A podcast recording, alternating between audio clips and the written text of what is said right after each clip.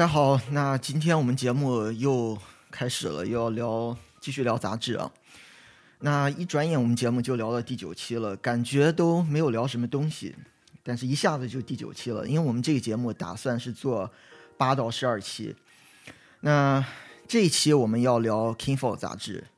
呃，但是下一期我目前还没有想好要聊什么，要怎么做。如果说要做的话，可能会有一点不一样。那这几天呢，呃，我其实有去逛几家书店，啊，是在逛洛杉矶的一些书店，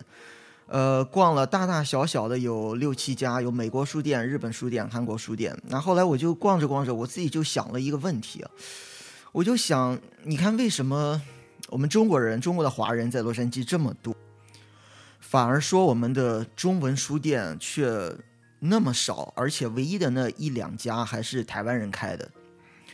那你看日本人他们的海外侨民其实没有我们中国人多。日本人他现在在洛杉矶的这些书店，包括他的记忆国屋，这个是在日本很大的一家呃连锁书店了。在洛杉矶，我记得是有至少是两家吧。然后还有他的一个二手书店 Bookoff，在这里也是有三四家。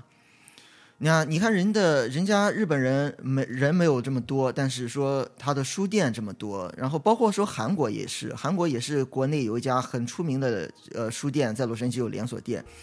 反而还就是中国没有。那我就纳闷了，我就觉得那我们中国人在这里都不读书吗？后来我就去想，那我们现在就是中国人，就是往国外跑的也越来越多，但是大家。在想这个赚钱方式的时候，要么去开餐馆，要么去开一些什么物流公司，怎么就没有人开书店？我每个月我不说别的，我就从国内或台湾，然后往这边寄书，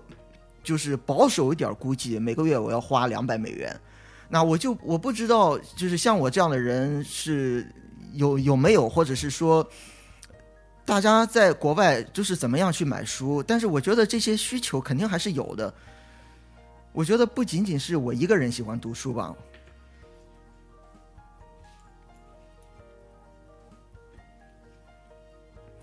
好了，先不扯这么远了，我们还是接着话题开始，接着这个杂志继续聊。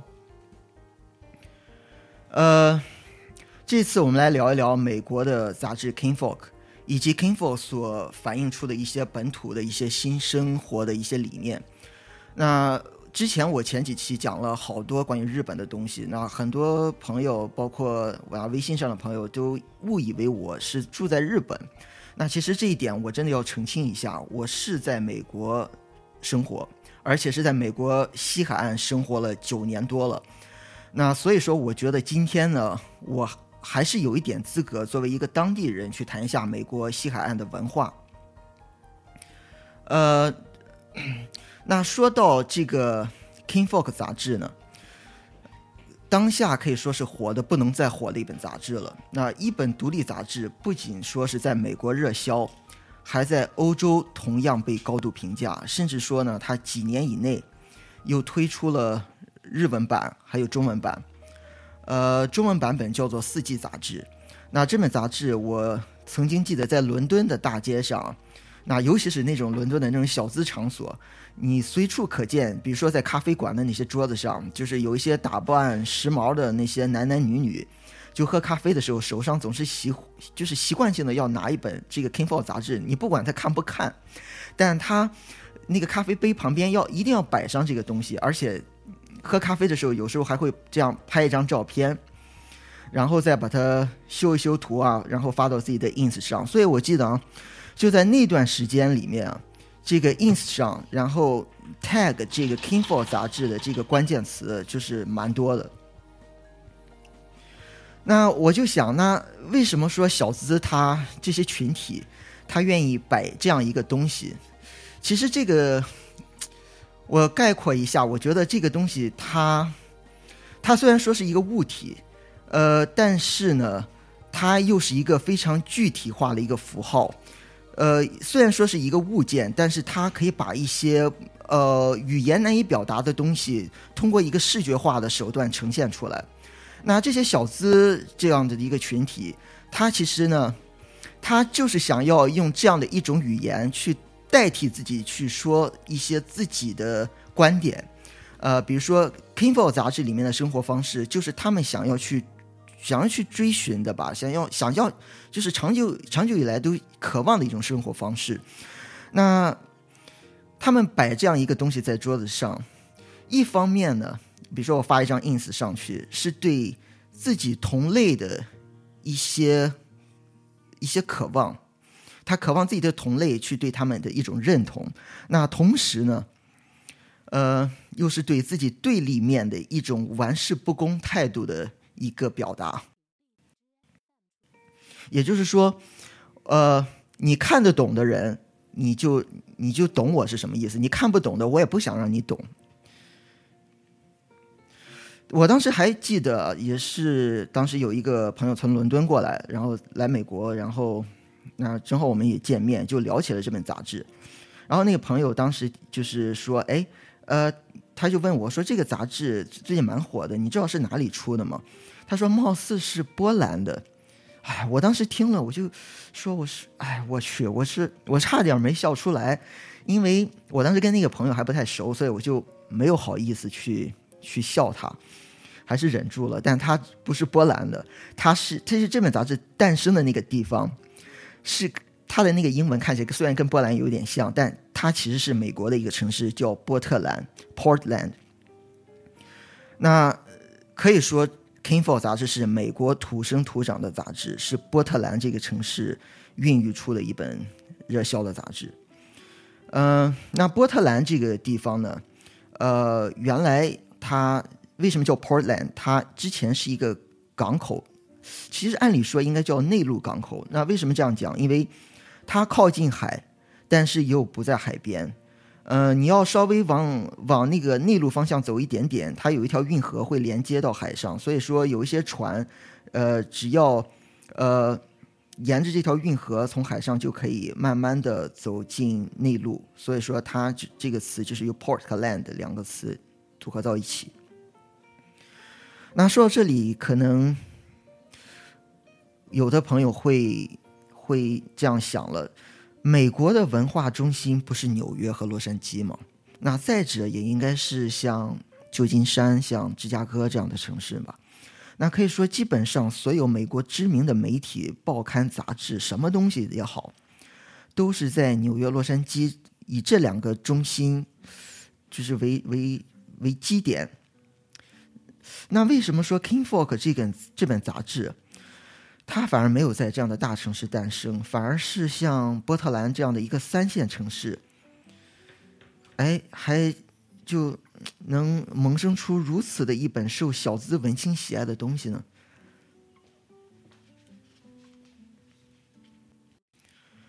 那其实这里面还真的有原因。那今天我就通过这本杂志跟大家聊一聊。美国的这个城市文化，波特兰的城市文化。那这里面我有两方面要讲。如果提到这个地方的话，那首先波特兰的这个城市特色，以及波特兰所坐落在这个州俄勒冈州的一个特色。那另一方面呢，我要呃讲一下这个《Kingfo》杂志的创始人 Nathan 夫妇，呃以及他们的一些成长故事吧。那我就先从这个这对夫妇开始说。那这个男的。就是《Kingfo》杂志创始人叫 Nathan，那女的也是创始人叫 Katie。那这两个人呢，这男的 Nathan 他从小是在加拿大的阿尔伯塔省长大，那个这个地方也是人口稀少，那一到冬天就是满地都是厚厚的积雪，那小孩子就是会经常出来打雪仗，然后堆雪人。那平时也就是他们的私私生活就是爬爬山。那可以说，在这个地方长大的孩子，就是大部分时间都是在野外度过的。那 Kitty 呢，是在 Oregon，就是俄勒冈，是一个本土出生的一个一个孩子。那俄勒冈州的自然环境虽然说没有加拿大那么冷，但是冬天也是很多人去，呃，也是有很多雪，所以说也是经常会玩雪，然后雪上运动也是蛮多的。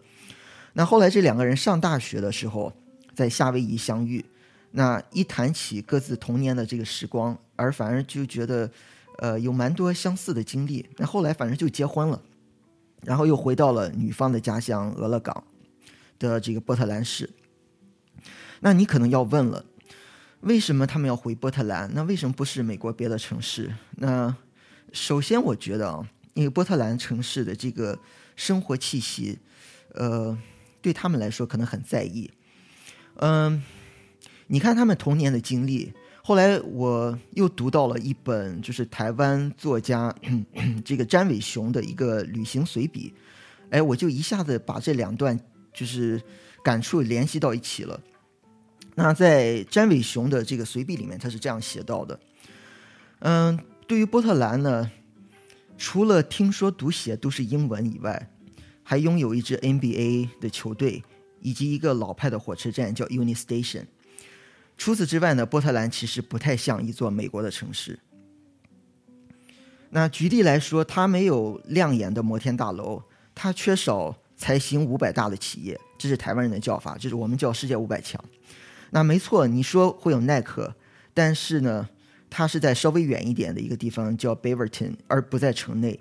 那街上少见西装男和高跟鞋女，也很少听到美国城市电影里那种那种长鸣警笛。甚至你觉得它有点太安静了，安静的像是坐坐落在德国或瑞士境内的一个小城。特别是波特兰的男人，无论老少，都尽量留起一把胡须，为这种安静抹上一种电影光晕里的宗教气息。你看，我这段话是引用了，就是詹伟雄先生里面的，就是他随笔里面的一段文字。嗯，所以说你可以从这段文字里面就一下子感受到这个调性。这个地方是一个非常缓慢放松的地方，而且非常适合那些不追求呃物质、不追求名利的那些人长期定居下来。那所以说，Nathan 和 Kitty 这两个人，他从小在这种大自然的这个环境下面长大，他后来选择自己结婚以后定居的那个城市，也肯定会选择到这里。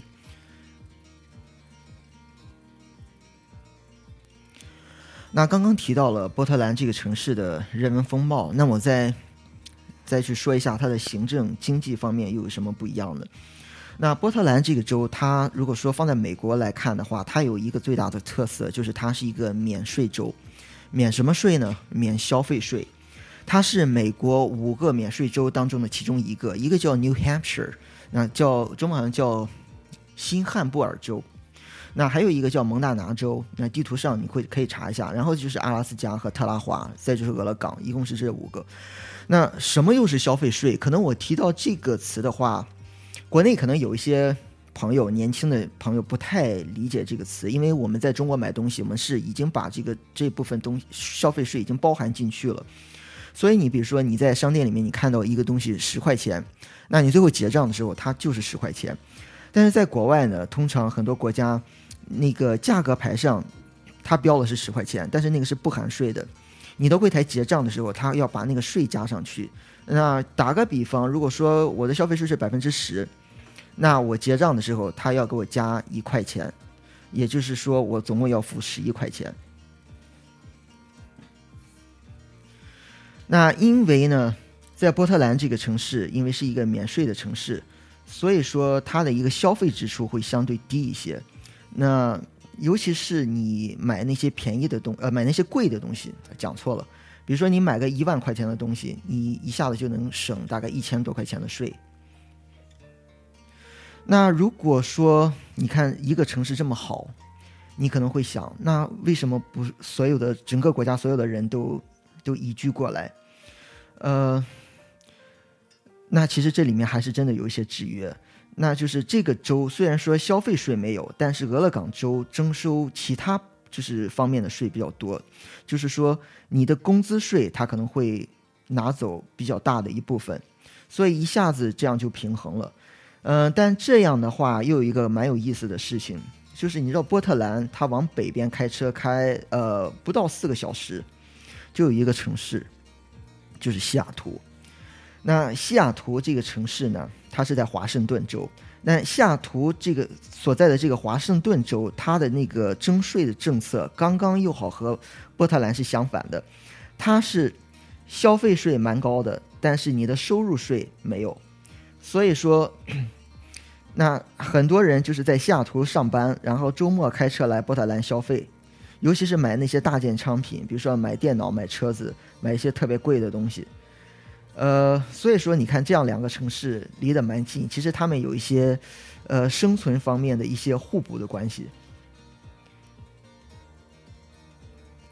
那今天刚刚的时间里面呢，就一直说了《King Falls》这个杂志诞生的地方——波特兰这个城市。那么现在呢，我们就着重去讲一讲，看看这本杂志里面它都讲了什么东西，它为什么这么火？那《King Falls》杂志早期。我当时记得火起来的时候，有几篇这个主题性非常强的、思想性非常强的文章，呃，这个是一个方面，当然也是离不开一个很好的炒作形式。那我来慢慢讲吧。那先说《King For》杂志，呃，它其实是每一期都会有一个启发性很强的一个标题。我记得早期的一个标题。就是大家探讨的蛮多的一一就是一期叫做《A Guide for Small Gathering》。那我们后来国内我记得有一本时贴杂志，也是原封不动的，就是学了人家这句话，只是把它翻译成中文放到自己的杂志上，叫叫做叫做我想叫哦小聚会的教科书。那 在《King For》杂志里面呢，之前有一期我记得有分成三个 section。那分别是叫 one, two and a few。那 one 就是指一个人，two 两个人，a few 就是一小撮人了。那这个标题，我想讲一下它是什么意思呢？那其实呢，它是引用了当时叫《滨湖散记》当中，就是一本书当中所说的提及到的一个呃小故事，叫在我家里有三把椅子。一把是独处，两把是友情，第三把是交往。呃，书里面你看，看似这一句很简单的话，其实却说明了这本杂志的一个具体定位。那这个定位其实就是给我们的一个生活提示，它所提示的就是在不同处境下应该怎样定位自己。比如说，一个人的时候，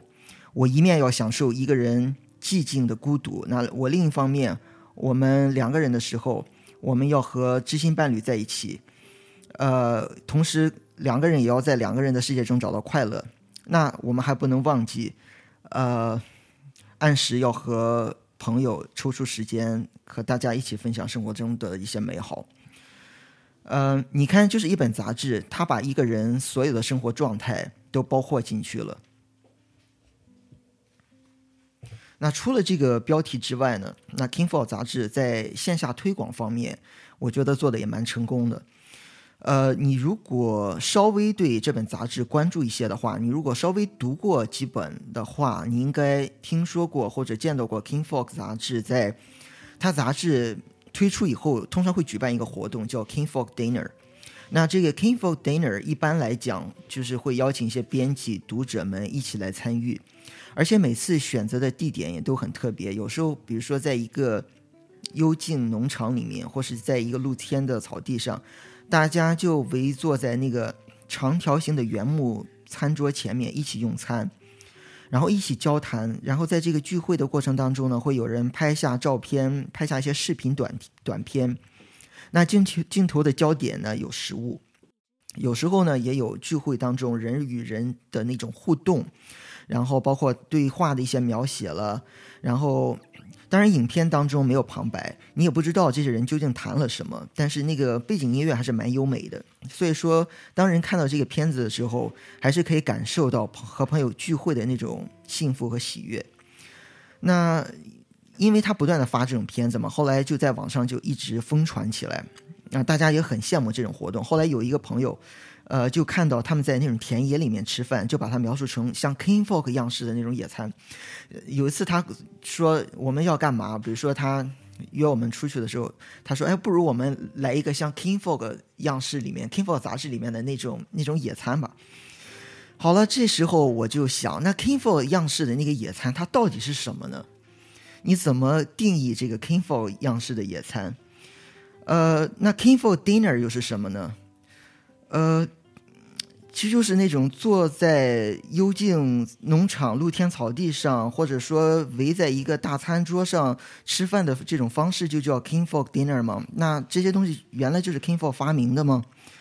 其实还真的不然，因为这种用餐方式其实在美国很早很早就有。它其实呢，这种用餐方式被大家有一个更加认可的名字，通常来叫是说成叫 farm to table。那而且 farm to table 这个概念呢，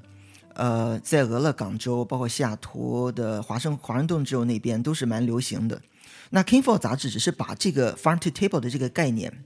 包装一下，炒作一下，然后换成一个比较清新自然的一种小资的这种调调，把它呈现出来而已。其实这里面呢，那我坦白的说，有一点叫新瓶装老酒的感觉。那如果说你对波特兰地域文化了解的人，你一看就知道 King Fall 里面的这一套，它究竟里面它卖的是什么药？嗯，那好了，那 King Fall 杂志它为什么要搞 Farm to Table 的这种活动？那 King Fall 这不是 King Fall，是 Farm to Table。除了表面上看起来在大草坪上进餐以外，那这个 Farm to Table 它的历史背景又是什么？为什么这么多人会喜欢这种进餐方式？呃，首先说 Farm to Table，如果说把它翻译成中文的话，我觉得可以勉勉强强说是农家菜。那这个美国的农家菜呢，farm to table，它其实最早在两千年左右就开始提出来这个概念了。呃，当提出这个概念的时候，人们对它的这个特点就总结成三大块：一个是 local，那一个是 seasonal，还有一个是 organic。那一个前前者 local 就是一定要是地域性的，就是本地种植的；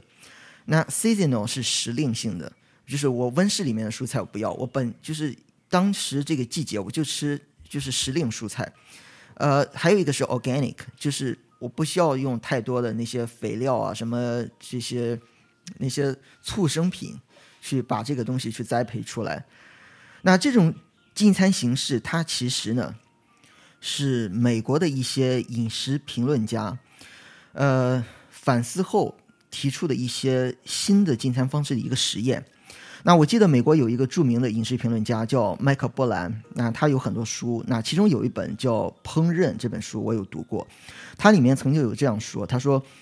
我们今天食物和进餐的方式是如此的糟糕。你看，你要解读这句话，你首先要追寻到美国当时的这个女权运动，当时美国妇女为了追求社会地位的平等，要求走向社会，那必然就导致当时这个全职家庭主妇。”离开原先的这个角色，所以呢，呃，就家里没有人做饭了。那但人总要吃饭吧？那所以当时美国很多企业就看好了这个商机，就开发了大量的这个叫 easy prepare food，就我们说叫冷冻食品嘛，就是你做完以后，你把它冻起来放到冰箱里面，吃的时候微波炉一加热就好。那你看，这样就是企业就一下子充当了这个原先家庭主妇的这个烹饪的角色。那这样呢？原来的这些家庭主妇走向社会，她晚上上班、下班、下班回来，她把这个冷冻食品一加热，家人也有吃的，他反而觉得对家庭还没有一种愧疚感。可是后来，我们就渐渐的再去想这些东西，这些东西真的给我们带来幸福了吗？这些东西真的是好东西吗？那虽然我们。虽然说这些食品为我们节约了很多时间，然而这个 Easy Prepare Food 里面呢，它的这个糖、脂肪，包括说是防腐剂，都特别惊人，而且吃了还会让人发胖。呃，另外还有一点就是，企业的这个广告宣传上也有一些对食食物的一些误导。比如说，我举个最简单的例子，有一段时间我记得有个士力架的广告是这么说的，叫“饿了吗？饿了就吃士力架。”你听这个诉求，那士力架我就想，这这玩意儿它能当饭吃吗？其实后来我还真的相信这个东西了嘛，我真的饿了，有一次我就买了好几块士力架。其实包括现在也是，我有时候中午在学校里饿了怎么办？士力架。那其实你要你要真的去思考这个问题的话，这是当然不行的。那么在这个 easy prepare food 的充斥下，呃，曾经被认为我们这个家庭里面最珍贵的一种东西是什么呢？慢餐就一下子没有了。那所谓慢餐，就是你从这个菜市场买菜到回家准备，然后再去烹饪，然后大家围坐一边，呃，围围坐围坐到这个餐桌上一起交谈，一起用餐的这种形式。这其实是一个家庭的基础。那孩子，你看，白天在学校里上学，大人上班，唯一只有晚上的这段时间，我们家人可以坐到一起聊聊天，然后分享一些，呃，在学校里啊，然后上班的时候的一些心得。呃，小孩子也是从这个，就是这段时间里面去聆听、去学习、去学会跟人沟通。那在餐桌上，孩子也更愿意去跟家人分享一些，呃，平时可能在别的环境下他不愿意讲的一些东西。所以说，这个 easy prepare food 真的给我们带来便利了吗？那当然肯定是没有的。那如果说这个冷冻食品这种 easy prepare food 是企业充当了烹饪角色的话，或者换句话说，如果说 easy prepare food 是我们的这个现代社会更好的为我们进行了呃分工的话，那么这种专业分工，我觉得反而是削弱了人自身的原有的那种力量，它使人变得更无助、更依赖和更无知。那人们在工作的时候呢，他其实既是一个生产者，那余下的时间他又扮演一个消费者。那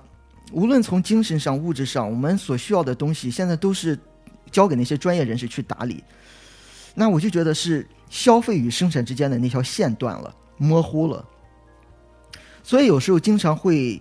让我们现代人对我们周边发生的这些事不知其然，你知道吗？我举个例子吧，比如说我们今天每个人，我们早上打开电脑，那有谁会想到，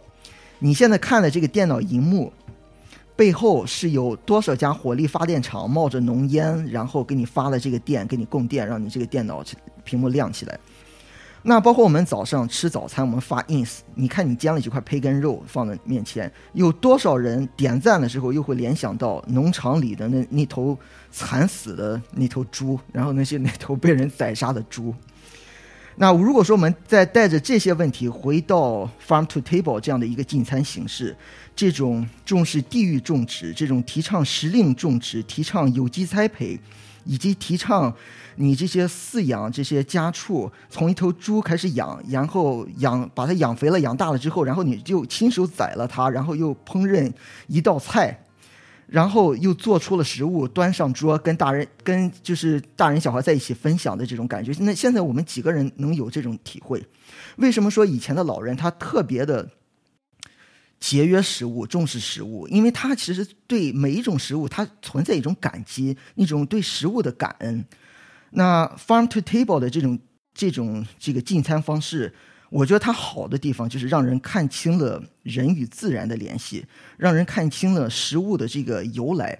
让人进餐时拉近了你和食物原先的那个距离。所以说，《King For》杂志呢，它就是借用了 “farm to table” 的这样一种进餐形式，来传达一种声音，一种对理想生活的向往，一种大胆的实验的声音。呃，也并且也通过这种声音的传播，在世界当中找到认同。那么刚刚说了一下关于《King For》杂志的发源地以及《King For Dinner》的起源的一些背景故事。那么除此以外呢，我近些年来我在关注这本杂志的时候，又发现了它的另外一个特点。那这个特点也可以说是同时反映了欧美这个这些主流文艺风潮的一个动向吧。那这个特点我总结一下，呃，首先我觉得就是，呃，《King for》杂志里面有将近四成的内容是关于有色人种的。呃，我当然我说这个里面，其中它很大一部分是，呃，在讲我们黄皮肤的人，就是亚亚洲人。那《King for》杂志里面这四成里面，大部分是日本人，那其中还有一部分是韩国人和和中国的。那在美国这样一个以中产阶级白人群体为文艺产品消费对象的一个国家，一本杂志用这样一个密度和强度去报道亚洲的艺术文化资讯，以往来讲是非常非常罕见的。我从零八零九年的时候，我就一直整天就是待在书店里面去翻看，呃，美国这边文艺类的一些杂志，基本上都是以白人，呃，世界为多。所以说，一下子看了好几本《King for》杂志的封面，都是亚洲人，或者是说那种 African American 的那种面孔，我就觉得，哎，这本杂志可能就他的想法有些不一样了。那你说这些亚洲的内容出现在这本杂志里都是偶然吗？或者是说《King for》编辑这个人本人对亚洲文化有一些偏好吗？我看其实也不仅仅是这样。呃，我。就最近这几年的观察，发觉欧美国家它的这个文化界的精英分子开始用一个不同以往的态度去关注日本为主导的这个东方文化了，尤其是这个东亚文化。请注意我这里用的这个词啊，我叫不同以往的态度。我用这个词其实是表达什么意思呢？呃，并不是说他们以前对东亚文化不关注，他们以前。关注，但是他们以前总是带有一种猎奇的心态去关注，而且关注的那个视角，说实话有一点畸形。那尤其是他们对东亚文化那些奇异的风俗，或者是说那些社会现象里面让人，呃，颇感好奇的那些方面，特别感兴趣，反而对我们东方国家这些当代的这些东方国家国际化之后萌生出来的那些。呃，新事物反而不屑一顾。那曾经很久一段时间，这个东亚文化对美国人来说，在美国的媒体里面，可以说只是读者用来解闷儿的一种新闻报道里面的一种附属品。可是近些年来，确实是有所转变。那首先举个例子，我比如说，呃，这个苹果的创始人，那。Jobs 他在个人的自传当中，他有提到，他说自己对日本的这个禅学非常有兴趣，而且他也经常会读一本就是铃木大拙的书，叫《禅学入门》。那包括，那这是一个例子啊。那包括还有说英国方面的那个 Monaco 的那个杂志的主编 Taylor，那他本人就是一个狂热的日本粉。那 Monaco 杂志好像我记得有连续两年把日本东京评为世界上最适合居住的城市。那还同时还有一些别的例子，像《King Folk》这个特刊里面，我就记得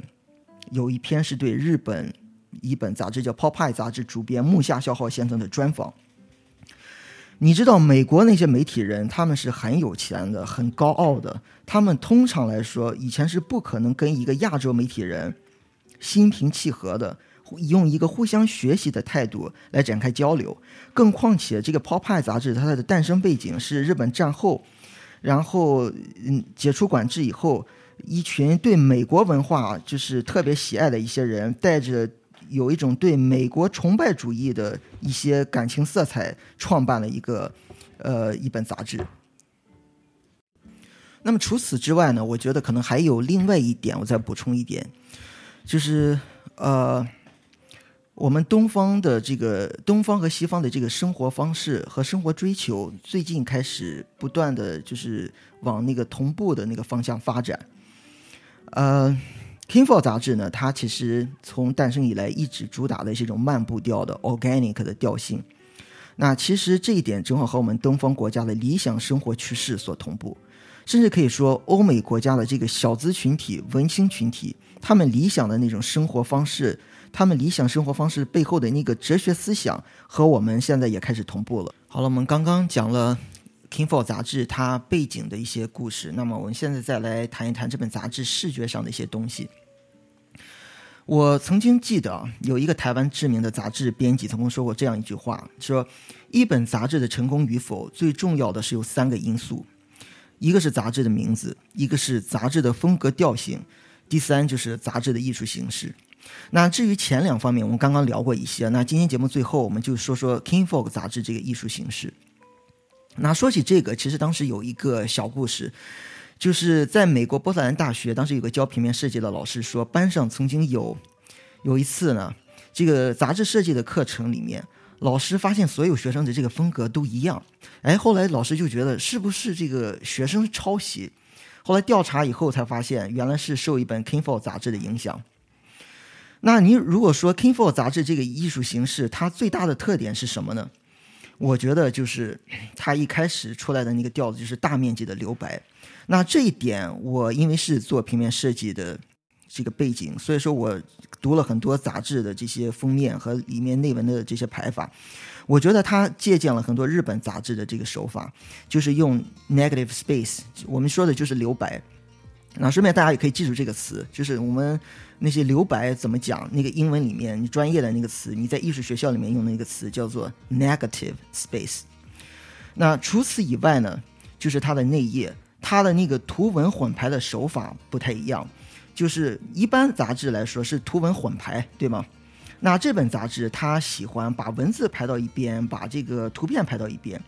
为什么呢？因为这个杂志的编辑他特别重视那个照片的那个素质，他不喜欢那个文字把照片的那个那个意境去打破。那所以说呢，呃，因为他特别注重这个视觉上的这个艺术性。他这个照，包括他照片里面很多都是用胶片来拍的，呃，所以说他就有很多这个摄影师特别满意这种做法，呃，有一些摄影师的这个作品，呃，他如果说放到别的杂志去了，可能就会受到就被杂志编辑去进行切割，然后构就是破坏了他之前的这个构图。那如果说你给《King Fol》杂志供稿，他通常来说会给你保留你原先的这个构图比例。那后来，呃，这种风格甚至说影响了很多其他的杂志，包括英国的《Serial》，呃，中文叫《谷物》杂志，那日本的《Bird》，那等等了，这些它其实在这个排版方面都是呃学习 King Folk，然后做了一些调整。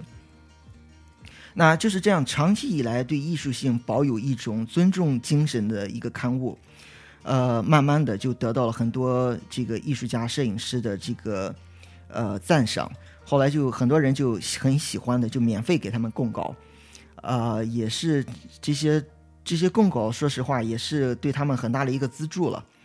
呃，因为这样可以让这本杂志保持长期以来不靠广告收支来维持这个来养活自己，所以呢，每次我们看这本杂志就会感觉是蛮清爽的，嗯，对了，最近他们除了杂志以外，还在推出一个自己的服装品牌。呃，还有就是他们一直传言要在洛杉矶开一家设计工作室，去往这个杂志其他的领域去发展，但是好像最近还没有声音，反正我是没有听到。地点好像是选定了，选定在洛杉矶 downtown 的那个 Broadway 那条街旁边，是靠近那个 Ace Hotel。如果开了的话，说不定还会有实体店啊，我也不知道。那今天节目先聊到这里吧，时间差不多了，好，谢谢大家。